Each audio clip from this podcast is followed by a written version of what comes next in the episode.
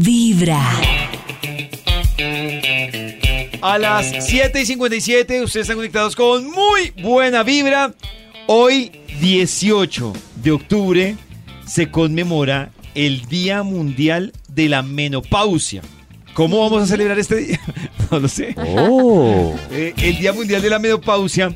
Y a propósito de eso, pues es que quiero contarles que eh, en pocos años habrá miles de millones de mujeres que estarán en esta etapa. Y a propósito del marco de la conmemoración de este día, pues quiero contarles que hemos consultado a una doctora experta que nos habla precisamente de la menopausia. Escuchen.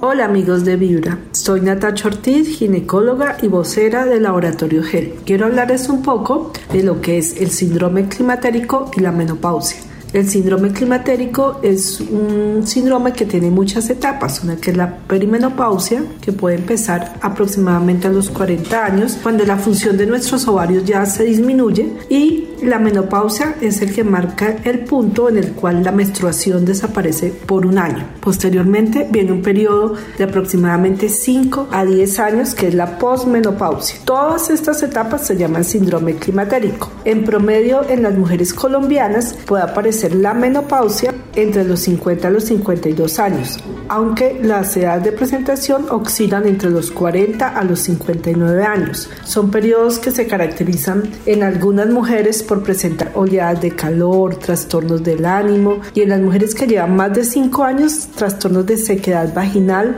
y molestias en nuestra parte genital. Pero hay solución y la solución va, hay productos que son productos bioreguladores a dosis bajas de componentes eh, naturales con efectos secundarios nulos o mínimos y también tenemos terapia de reemplazo hormonal.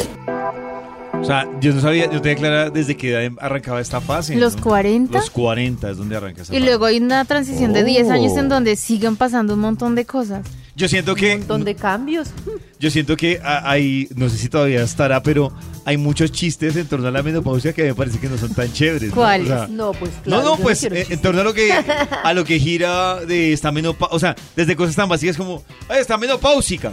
Yo O no sea, sé bien qué síntomas da. Creo que lo que he escuchado es como que dan calores nocturnos, como que Oh. Dan sudoración. mucho calores, es lo que yo me acuerdo de la menopausia de mi mamá y eso que era como muchos calores y también como un tema, pues es que lo duro de las mujeres es que todos los cambios hormonales pues implican, tienen Estado impacto emocional. Exacto, entonces Ay, imagínense no, uno. Nuestras hormonas o sea, yo sé, porque no es solo darte cuenta que ya pues estás terminando una etapa de tu vida muy importante, porque que ya estás en la menopausia ya te está diciendo mucho, sino que eso te ponga mal emocionalmente y bueno, mejor dicho, de ahí para adelante. Y llegan con chistes de menopausia. Y llegan y, con pe- chistes de Y peor. y peor, ahí las dejamos. Lo mejor es escuchar Vibra en las mañanas.